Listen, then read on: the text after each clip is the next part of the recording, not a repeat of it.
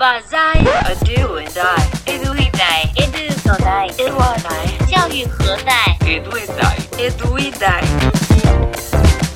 Olá pessoal, tudo bem? Aqui é o Edu. Olá pessoal, tudo bem? Aqui é a Dai. E lá vamos nós para a nossa temporada Educação Midiática e Educomunicação, com o apoio do Instituto Palavra Aberta. É isso aí, Edu. E com isso, nós vamos para o nosso segundo episódio: Educação Midiática, Educomunicação e os Objetivos de Desenvolvimento Sustentável. Oxi! É o nome grande. uhum. e para tocar esse bate-papo com a gente hoje, temos aqui dois convidados, o Claudemir e a Maria Heder. Oi, pessoal, tudo bem? Se apresentem aí para nós. Oi, Eduardo. Oi, Dai, tudo bem? Oi, Heder. Oi. Prazer estar aqui, pessoal. Muito obrigado pelo convite, obrigado a palavra aberta aí, a, a parceria. Eu sou pesquisador há 25 anos na área de comunicação, né? Mas rapidamente eu posso dizer que sou educador de chão de escola, fui professor de história, né? Minha primeira formação foi em história na USP e por isso dei aula durante pelo menos 15 anos, né, no ensino básico. Depois, com as minhas práticas utilizando mídias de forma bem intuitiva, foi isso que me levou a voltar a estudar comunicação. E, e, e aí hoje né, estou como docente da Escola de Comunicações e Artes, lá na licenciatura eh, de Comunicação, um curso bastante novo, inovador, que existe há oito anos lá na, na, na, na ECA, na USP, né? E também coordeno o Núcleo de Comunicação e Educação, que foi criado na, na, década de 90 pelo professor Ismar de Oliveira Soares, né? E que a partir de 2005, estando como docente, eu passei a, a coordenar o núcleo e, e, até hoje me mantenho em atividades também na BB do Com. Então, rapidamente, é assim, eu posso me apresentar como educomunicador de já um bom percurso trilhado e uh, atuante em várias frentes, como a universidade e a sociedade civil organizada, como é a BB do Com, onde eu sou secretário executivo. Sensacional, hein? Oi, Maria. Nos conta aí um pouquinho quem é você. ah, é um prazer. Primeiro dizer que o professor Claudemir Viana, que se apresentou agora, é de fato o meu professor, né? Eu não estou lá na academia, mas há 18 anos eu venho aprendendo muito com ele, com o professor Ismar de Oliveira Soares. E esses nomes, gente, representam a humanização de todas essas teorias. E foi por isso que eu me apaixonei por esse campo. Eu, uh, eu sou jornalista de formação, eu fiz graduação no Mackenzie, trabalhei em jornais como DCI, saudoso DCI, Jornal da Tarde, e eu me encantei né, com a educomunicação. Eu achava que era um estágio de rádio na época quando eu era universitária. E eu trabalhei, e na verdade eu fui selecionada para um dos projetos mais significativos que eu atuei até hoje, que era chamado Educom Rádio, que o professor Ismar, o professor Claudemir e todo o grupo, né, do Núcleo de Comunicação e Educação da Universidade de São Paulo, tiveram um projeto, nossa, inovador para a época e mais significativo que resultou em política pública, que era ir às, às escolas trabalhar a educação midiática e todos os conceitos pela educomunicação, colocando comunidade escolar, estudantes, tendo cursos bem densos de teoria da comunicação, muita coisa que a gente aprendia, mas no chão da escola. E também uh, o grande diferencial para mim na época da educomunicação era que não era só teoria ou uma educação midiática para o indivíduo. É o que fazia diferença ali é o processo participativo disso tudo, estudante, é, professor juntos produzindo rádio, rompendo barreiras, reduzindo a violência, bullying. E é isso é esse tipo de prática que a educomunicação permite.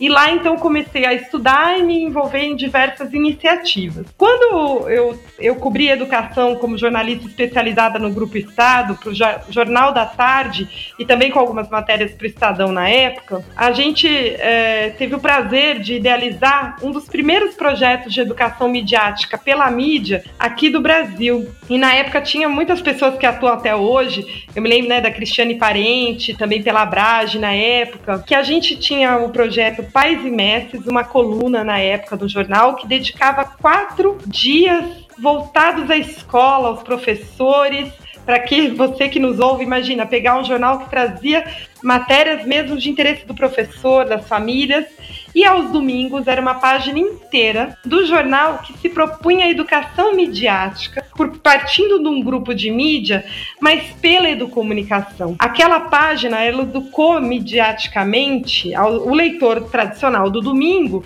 mas além disso ela levava para o professor processos pela educomunicação para que ele realizasse a educação midiática e várias outras né, ganhos com esse projeto na escola, de uma, de uma forma bem participativa.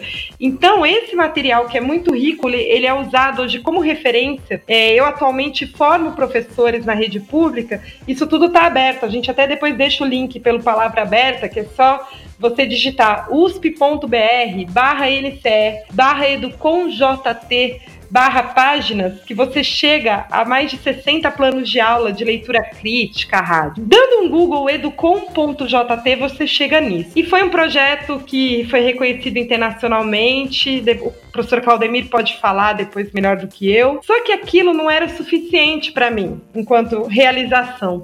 Eu ganhei prêmios como jornalista na época, aprendi demais com o Grupo Estado, foi uma ótima casa. Tenho amigos até hoje, a jornalista Renata Cafardo, que hoje leva lindamente também a educação midiática no Grupo Estado. Só que eu precisava estar no chão da escola, estar perto da realização do direito. E aí eu mudei toda a minha carreira, eu redirecionei. Trabalhei na revista Viração, que é uma revista, primeiro projeto de comunicação impresso, que também premiado, que põe os jovens para produzir mídia, né, pela educomunicação. E dali, gente, a trajetória seguiu para outros mares, né? Eu tive experiências em Timor-Leste, na Guiné-Bissau, trabalhei para as Nações Unidas com um coordenador residente. Aí fiz o meu mestrado na Itália com esses temas, olhando a questão da realização do direito humano pela educomunicação na Guiné-Bissau, direito da criança e do adolescente. Atuei com direito à educação no Brasil e há um ano e meio eu estou centrada no chão da escola. Eu hoje eu atuo como consultora da Unesco no Brasil para os assuntos ligados aos objetivos de desenvolvimento sustentável que a gente ainda vai falar nesse papo e me orgulho também de ser vice-presidente da Associação Brasileira dos Pesquisadores e Profissionais em Educomunicação. Então, a minha rotina é basicamente estar nas escolas, que eu sou formadora do Núcleo de Educomunicação da Secretaria Municipal de Educação de São Paulo, um grupo maravilhoso, cujo coordenador Carlos Lima né, inova diariamente. E estou na escola e também elaborando materiais voltados a, para os professores pela Unesco. Então a gente está nesse bate-papo para trazer alguns elementos, mas também depois ter trocar, né, sempre com os professores que estão ouvindo, porque a construção ela é constante. Então é um pouco da minha trajetória aqui para vocês. Impressionante, né? Como nós professores a gente ainda gosta muito de estar no chão de sala de aula, né? É, a gente não abre mão de, de estar em sala de aula, é impressionante. Mas aproveitando esse link Maria, eh, da Maria, Claudemir, conta um pouquinho mais desse projeto, que a gente achou esse projeto muito interessante. Na verdade, são muitos projetos, porque como estamos falando, né, a educomunicação ela é uma inovação, ela existe reconhecida há 20 anos, né, como uma área profissional, e de lá para cá vem acontecendo muitos projetos. A, a Heather lembrou de alguns, é, de alguns ela detalhou mais, como o Educom com JT, mas eh, existiram outros que foram consolidando eh, o campo da educomunicação como uma área de eh, intervenção social, né, a ponto de também promover pesquisas, então se torna uma área de conhecimento. Então, hoje entendemos a educomunicação como paradigma, né, ou seja, um conjunto de noções chaves sobre a relação, a interface entre comunicação e educação, de modo a usar essa interface sobre um determinado modelo de sociedade e da comunicação e educação de, nessa sociedade que se deseja, que é essa é, relação diferenciada que a educomunicação traz nessa discussão sobre a educação midiática, como a Heather estava dizendo. Então, é,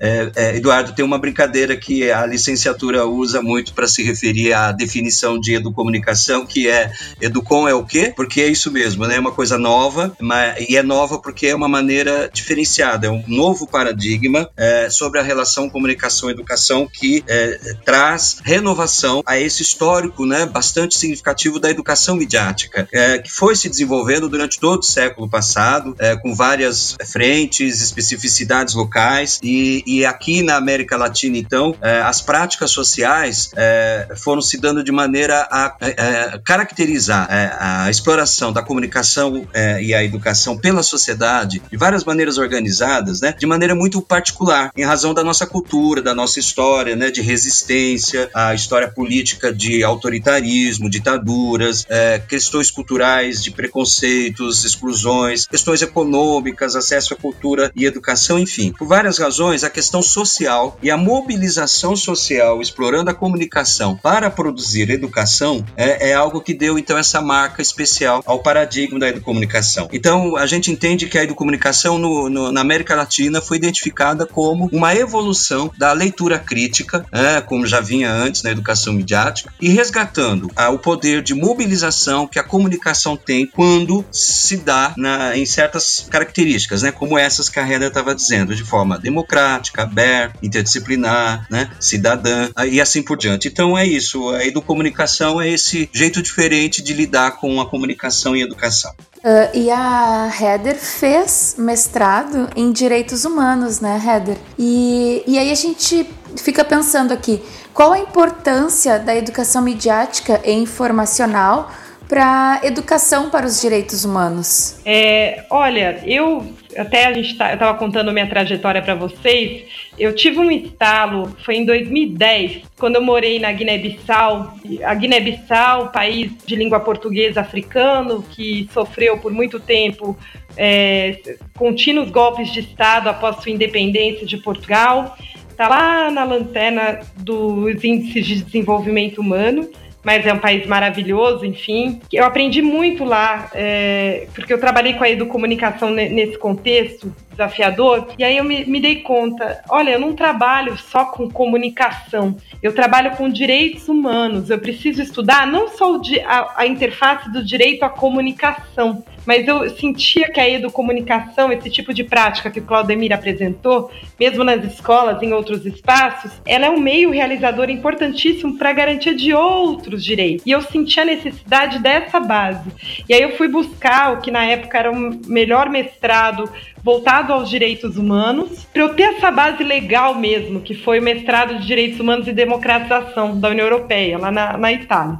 E estudei todo esse nosso campo para ver como a gente podia é, reforçar essa leitura de tudo que a educomunicação traz, mas para os direitos humanos. E aí, gente, é, esse é o caminho, né? Para você fazer a educação para os direitos humanos, é, que de fato a criança ela se empodere, ela saiba dos seus direitos, é, as famílias. É, a educomunicação, esse paradigma que o Claudemir falou, é transformador. É às vezes fazendo um programa de rádio coletivamente que essa criança vai conseguir entender o seu papel na sociedade, buscar informações e informar outras crianças. A gente sempre fala, né? Ninguém melhor que o sujeito de direito para comunicar para os, esse mesmo grupo do sujeito de direito. Por exemplo, estou falando criança, mas a gente tem grupo de trans que precisam falar da prevenção para as trans. O Ministério da Saúde ele tem que recorrer a essas pessoas para se comunicarem. E aí, a relação com a alfabetização midiática prática informacional é que, claro,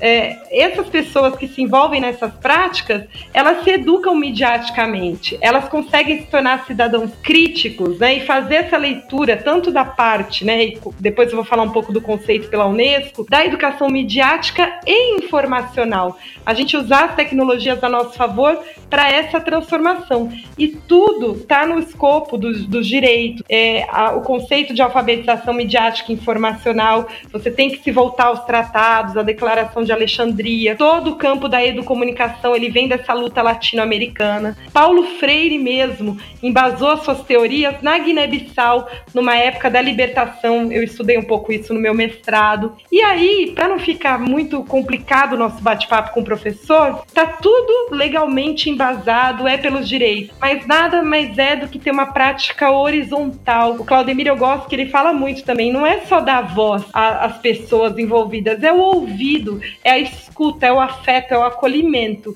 E essas mediações que a educomunicação permite, que de fato, para mim, é o grande diferencial quando a gente fala de alfabetização midiática informacional, com a perspectiva da educomunicação. Ela transforma e é muito prazeroso ver essas transformações em diferentes países, não só no Brasil, ou mesmo em diferentes realidades brasileiras.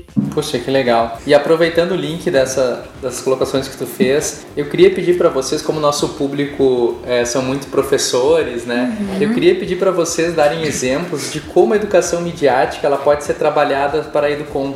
Em sala de aula, como é que, onde é que o professor pode buscar informação, como é que ele pode trabalhar, é, enfim, Coloque um pouquinho da experiência. Onde que ele pode vocês, pedir ajuda, é, né? Então, porque esses, quais essa... sugestões vocês poderiam dar? Porque essa pauta ela não é uh, discutida e aprendida no, nos cursos de licenciatura. Não, infelizmente não. E aí eu falo um pouco uh, sobre isso porque eu tenho bastante experiência nisso, né? Eu estou à frente da coordenação da licenciatura em educomunicação, tenho esse privilégio e ao mesmo tempo esse enorme desafio e responsabilidade de estar à frente junto com uma equipe eh, muito comprometida de 12 professores lá do Departamento de Comunicações e Artes, né?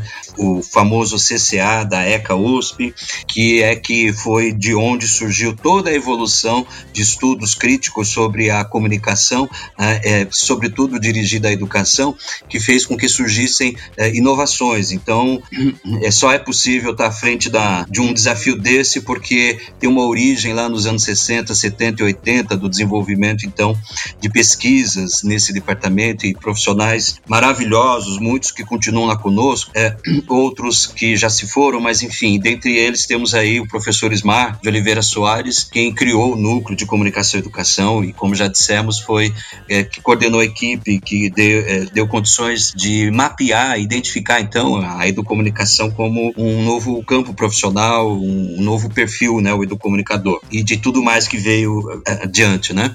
E também como é, gestor da educação durante 15 anos que eu fui é, de universidade privada, é, que eu pude estudar as licenciaturas e que então também é notório isso. Há pesquisas científicas que demonstram como que nas licenciaturas todas, de todas as áreas, quase não existe nenhum espaço para disciplinas ou conteúdos em disciplinas que tratem das questões, mesmo sequer da, da, da informática, da tecnologia educacional, menos ainda de questões mais amplas e complexas como a comunicação, as artes. Né? Então, realmente, há uma deficiência na formação básica de todo professor no país. São exceções e o que existem é no sentido de uma outra, o curso que tem outra disciplina. É, sobre educomunicação, menos ainda, embora a demanda pelo conhecimento da educomunicação seja tão grande que a educomunicação vem realmente encontrando campos abertos em várias universidades para surgir como conteúdo, alguns como até programas é, é, e temas de palestras e assim por diante. Mas não há nas licenciaturas. No nosso caso, é uma licenciatura, então, totalmente dedicada, quatro anos de formação, para esse profissional que vai atuar junto com os demais professores, porque veja, é uma licenciatura, mas é, a educomunicação como tecnologia inovadora, né, uma tecnologia social inovadora, ela encontra é, condições de aplicação em vários contextos sociais e culturais. Né? É, hoje, por exemplo, estamos é, finalizando nesse ano um projeto com a saúde no estado de São Paulo, é, capacitando profissionais da saúde para que eles possam, então, com práticas educomunicativas, né, é, incidir sobre a cultura midiática e o cotidiano da população, a ponto de levá-los a mudar sua atitude, que é isso que a Heather estava destacando. Né? É, devido a essas práticas educomunicativas, o poder de mobilização, como eu já havia dito, das pessoas em torno de causas, em torno de organização, de, de uma autogestão é, e, e o poder de transformação das pessoas na atitudes delas, né, é que resultam desse modelo de prática é, educomunicativa. Né? Então, é, vocês precisam de ajuda, podem contar com a nós lá da licenciatura. O professor também tem o núcleo de comunicação e educação, é um núcleo que tem o site. Se vocês colocarem é, no Google nceusp.blogspot.com.br, vocês vão chegar até o nosso site, onde tem muito material, inclusive feito por alunos da licenciatura, destinado a professores de várias disciplinas do ensino básico, com sugestões de práticas na sala de aula, viu, Eduardo? Então, é, uma fonte seria o próprio site do Núcleo de Comunicação e Educação. Ah, ah, além disso, existe também a BB do Com, que é a Associação né, Brasileira de Pesquisadores e Profissionais em Educomunicação, que se você digitar no Google, professor, você vai chegar no portal, e nesse portal tem notícias, tem várias eh, sessões interessantes. Eu eh, indicaria a sessão no que fazemos, né, publicações. Lá, Eduardo, já existem seis e-books. Esses e-books, eles estão, na verdade, numa plataforma indexada, então permite o professor, o interessado, eh, descobrir todos os artigos individualmente, acessá-los, baixar aquilo que interessa para depois ler. E esses artigos é, são em torno de 600 em seis e-books, né? São resultados de é, é, eventos. Então, também estão abertos para participação nos nossos eventos de educomunicação. É, então, são muitos artigos que são acadêmicos, mas muitos que são relatos de experiências. Né? Então, isso ajuda muito aos professores terem inspirações e parâmetros para também experimentarem né, no seu cotidiano, nas diferentes áreas de conhecimento, essas práticas educomunicativas. Ficam, por enquanto, essas três sugestões: a licenciatura, o NCE e a ABB do COM. Ah, sensacional. E a gente super acredita aqui que uh, histórias inspiram realmente a. É novas histórias e novas tomadas aí de decisões. Mas eu ainda queria saber aqui da, da prof, da Mari Heather, sobre o seu trabalho com os ODS, né?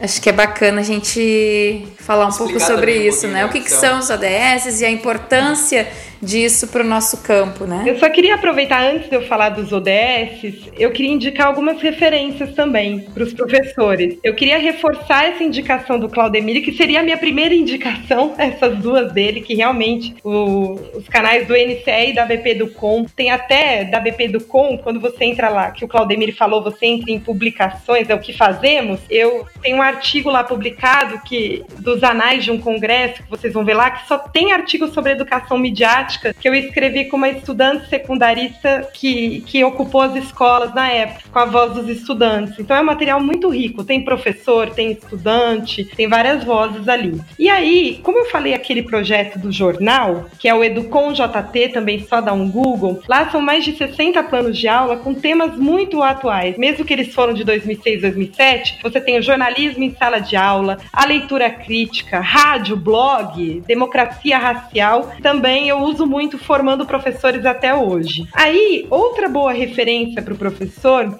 é procurar o Núcleo de Educomunicação da Secretaria Municipal de São Paulo, que lá é, o núcleo ele, ele é fruto de os esforços desse projeto do Núcleo de Comunicação e Educação lá nos anos 2000 até 2004, que o resultado desse projeto grandioso, que foi as escolas com rádio, resultou numa política pública. Hoje é lei na cidade de São Paulo a educação midiática está dentro do escopo da lei Educom e até hoje segue viva essa política pública. E aí o, o núcleo deu um curso inovador sobre fake news, tem trabalhado a questão da educação midiática a saúde e várias outras referências. Outra também que eu gostaria de deixar são as publicações da Unesco, que também são complementares a tudo isso que a gente falou. A Unesco, ela tem um currículo para o professor de alfabetização midiática e informacional. É só vocês entrarem no site da representação da Unesco no Brasil ou dá um Google que você chega facilmente, ele está traduzido para a língua portuguesa. E o material que eu mais utilizo, e aí vem, já vou engatar na sua pergunta dos objetivos de desenvolvimento sustentável, é Educação para os Objetivos de Desenvolvimento Sustentável,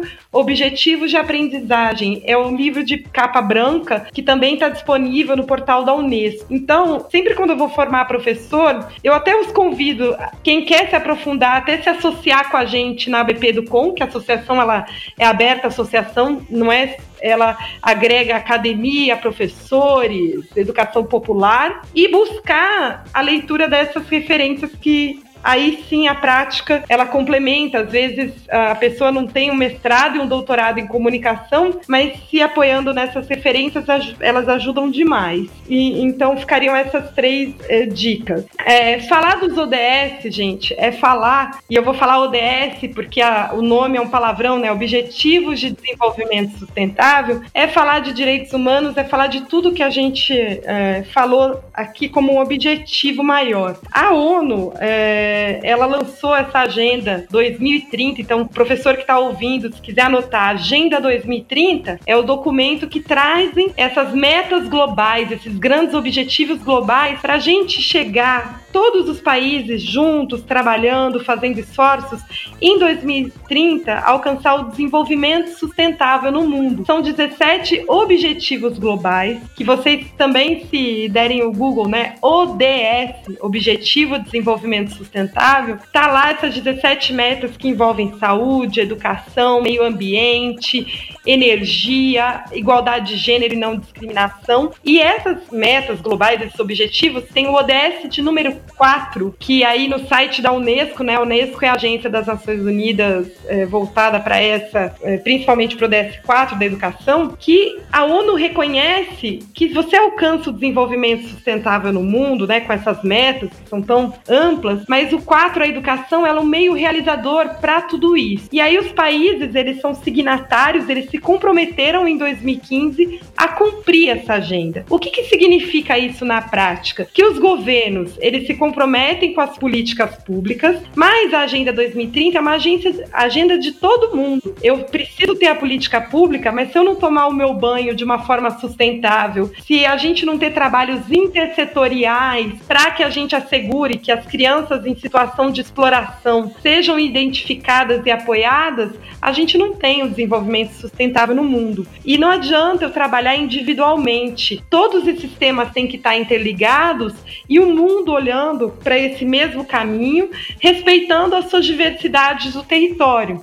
Então, lá numa comunidade quilombola, por exemplo, eu tenho que fazer a leitura territorial dessa agenda. O que, que é direito à educação num quilombo, por exemplo? E aí que vem a relação e a importância desse podcast e de todos os trabalhos da educação midiática e da educomunicação voltada para essa finalidade, para o desenvolvimento sustentável no mundo, para a garantia dos direitos. Imagina, se, às vezes eu chego com dando formação de professor, a gente volta atrás um pouco. Eu vou explicar o que é a ONU, a importância, por que, que surgiu uma agenda global para isso, por que, que é importante eu ter a igualdade de gênero, por exemplo, nessa agenda, em países que têm dificuldade de, do direito às mulheres, que aí um país auxilia o outro nesse sentido. Mas a leitura muitas vezes se dá na escola.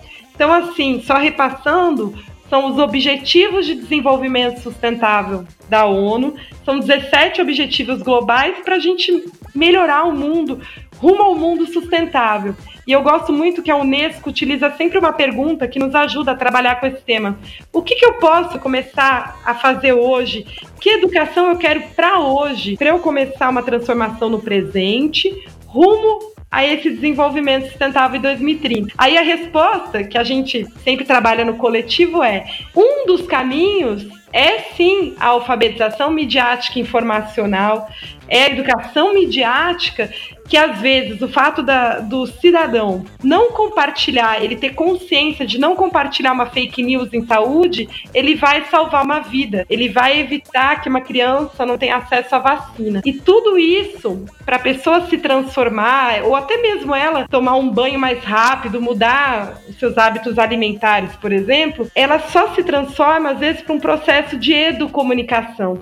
É às vezes fazendo uma rádio na escola que a criança se motiva a pesquisar pesquisa o tema. Se eu chegar e falar, não, a partir de agora você não vai mais comer porcaria, vamos né, trabalhar essas questões de obesidade. Aí que a criança pode vir a querer comer. Mas se a gente faz um trabalho com a publicidade na sala de aula, análise de rótulos, programas feitos pelas crianças, isso dá muito certo. E aí a gente lança o desafio aqui nesse podcast que essa é uma agenda de todos. Então vamos nos abraçar, né? É, tantos professores, a comunidade escolar, para fazer essa diferença, começando em casa, mas também na transformação do indivíduo. Só uma referência. Ai, Maria, mas ainda tá complicado, é muita coisa. A, a cidade de São Paulo é, o município de São Paulo tem o currículo da cidade, que é o primeiro currículo no mundo que traz já os objetivos de aprendizagem alinhado a essas metas dos ODS. E tem muita, muita coisa nesse currículo relacionado às linguagens midiáticas. E aí já mostra, né? Ah, eu vou trabalhar a linguagem jornalística, mas com um objetivo transformador de conscientizar para a saúde, por exemplo, ou para as questões ambientais, mudanças climáticas.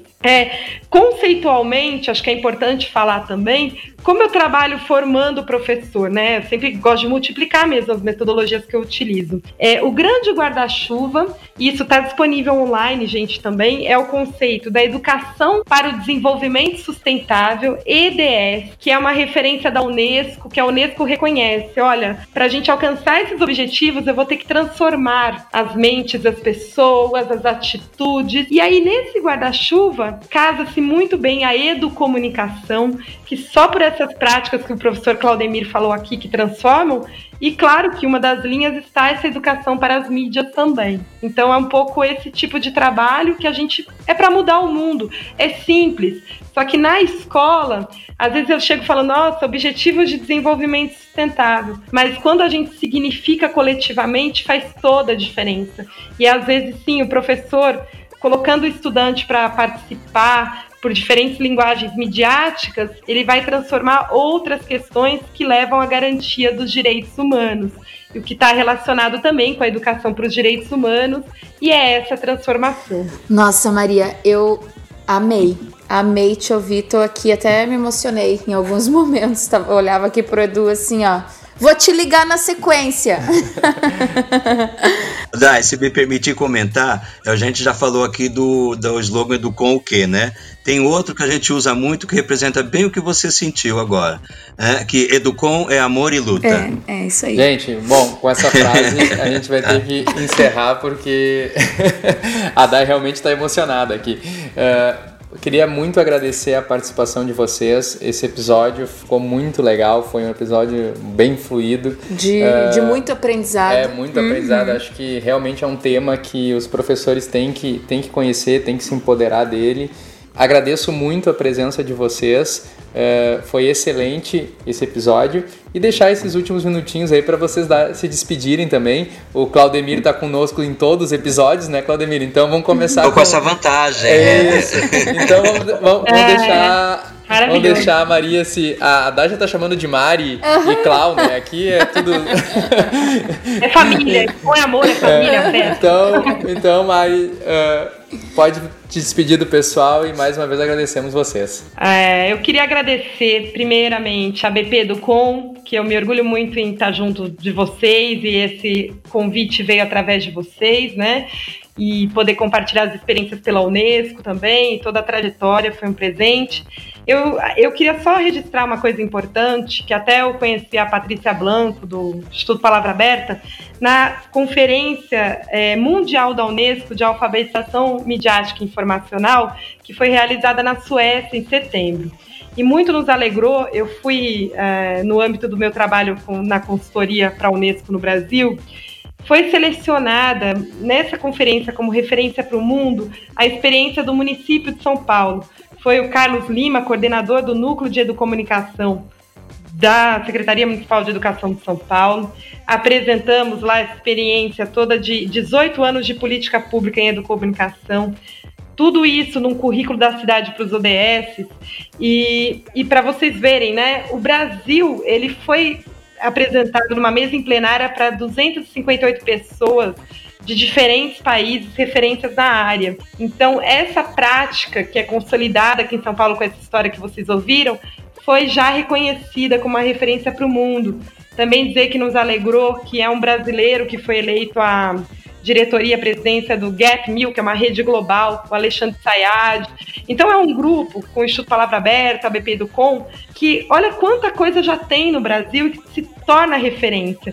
E isso é construído dia a dia com os professores. Então a gente acredita que vocês que estão ouvindo já têm práticas também, a gente tem que somar, juntar esse movimento. Então, Eu queria agradecer demais essa oportunidade ao Instituto Palavra Aberta, à Unesco, né, por me dar a oportunidade de trabalhar nessas perspectivas transformadoras. Muito obrigada. Olha, eu que agradeço muito essa oportunidade e com essa vantagem que eu vou continuar aqui conversando, recebendo mais convidados e por isso grato também à Palavra Aberta, à BB do Com e como a Heather disse, né, aqui a BB do Com, a parceria, mas também a tudo que o NCE e a licenciatura me permitem trazer. Agradecer muitíssimo a Heather estar aqui com a gente. Vocês veem como é um afeto, o amor e a luta, é ela em, em pessoa.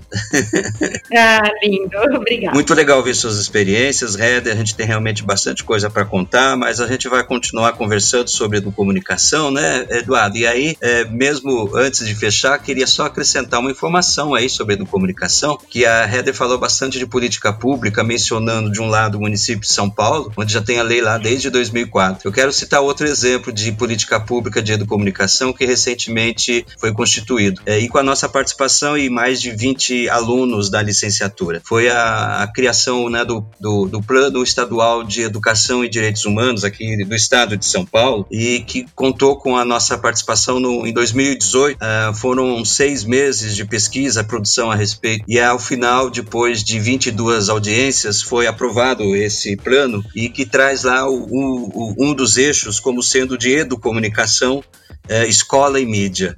Então, lá nesse plano estadual de educação e direitos humanos de São Paulo, a educomunicação está como recurso para se promover a educação e direitos humanos, de modo a mais um exemplo da aplicação né, no contexto social imediato que a educomunicação permite ter.